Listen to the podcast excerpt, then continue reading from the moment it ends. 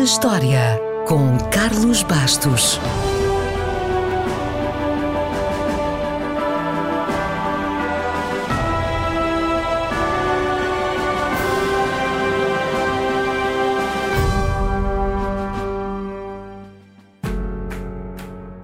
Se gosta de futebol, sabe quem faz anos hoje?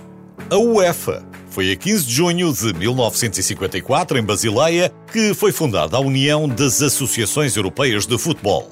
A UEFA representa as federações nacionais da Europa, organiza nove competições entre nações e quatro entre clubes do continente. É de longe a confederação mais forte em termos financeiros e também aquela que tem mais influência. Sim, o dinheiro manda. Mas não falemos nisso. Falemos apenas de futebol.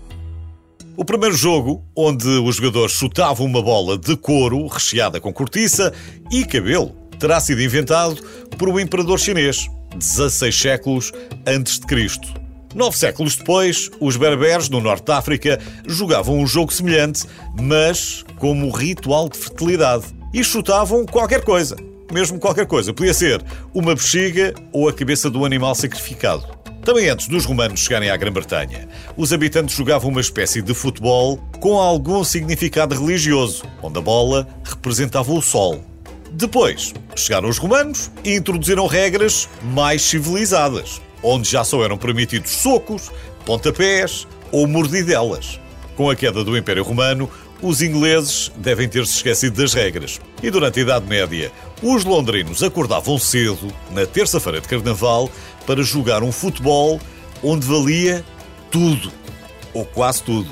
Com todos os excessos, não é de estranhar que o jogo tivesse sido proibido no século XVI. Mas o entusiasmo não esmoreceu. Jogavam em todo lado. Não havia limites dos jogadores, nem limites para o tamanho do campo. Podiam começar a jogar numa aldeia e acabar noutra a 10 km de distância. Reza a lenda que um dia, durante um jogo, alguém mandou a bola para dentro de um rio e que um jogador saltou para a sua canoa e não descansou enquanto não voltou com a bola. Só quando ele voltou, as equipas tinham encontrado outra bola e a sua equipa tinha perdido. Ora, com todo este entusiasmo pelo desporto, e diga-se, pelas regras, não é de estranhar que a versão moderna do futebol tenha sido desenvolvida pelos britânicos que estabeleceram as leis do jogo em 1863. Os árbitros só apareceram quase 20 anos depois. Tudo era aceite na base da boa-fé. Já sabe que os britânicos privilegiam o cavalheirismo e o fair play. Mas criar um conjunto de regras unificadas para o futebol não foi fácil. Algumas equipas queriam continuar com as placagens e outras queriam continuar a usar as mãos para segurar a bola. Não houve consenso. E essas equipas criaram outro desporto chamado rugby. Já agora, durante essa divisão, o desporto foi introduzido nos Estados Unidos e as universidades optaram pelas regras do rugby.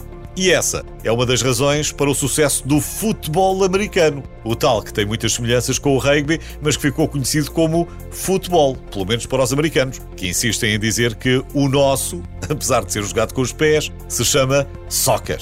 Há, no entanto, quem defenda que o nome futebol não se refere ao facto de ser jogado com os pés, mas sim em pé. Isto é, um jogo jogado a pé e não a cavalo. Diz que os ingleses são bons a inventar e logo a seguir a perder os jogos. Mas, honra lhes seja feita, grande parte da popularidade mundial do futebol deve-se a eles. Isso ficou ainda muito por dizer sobre futebol. Não se preocupe, histórias não faltam e qualquer dia voltem buscar.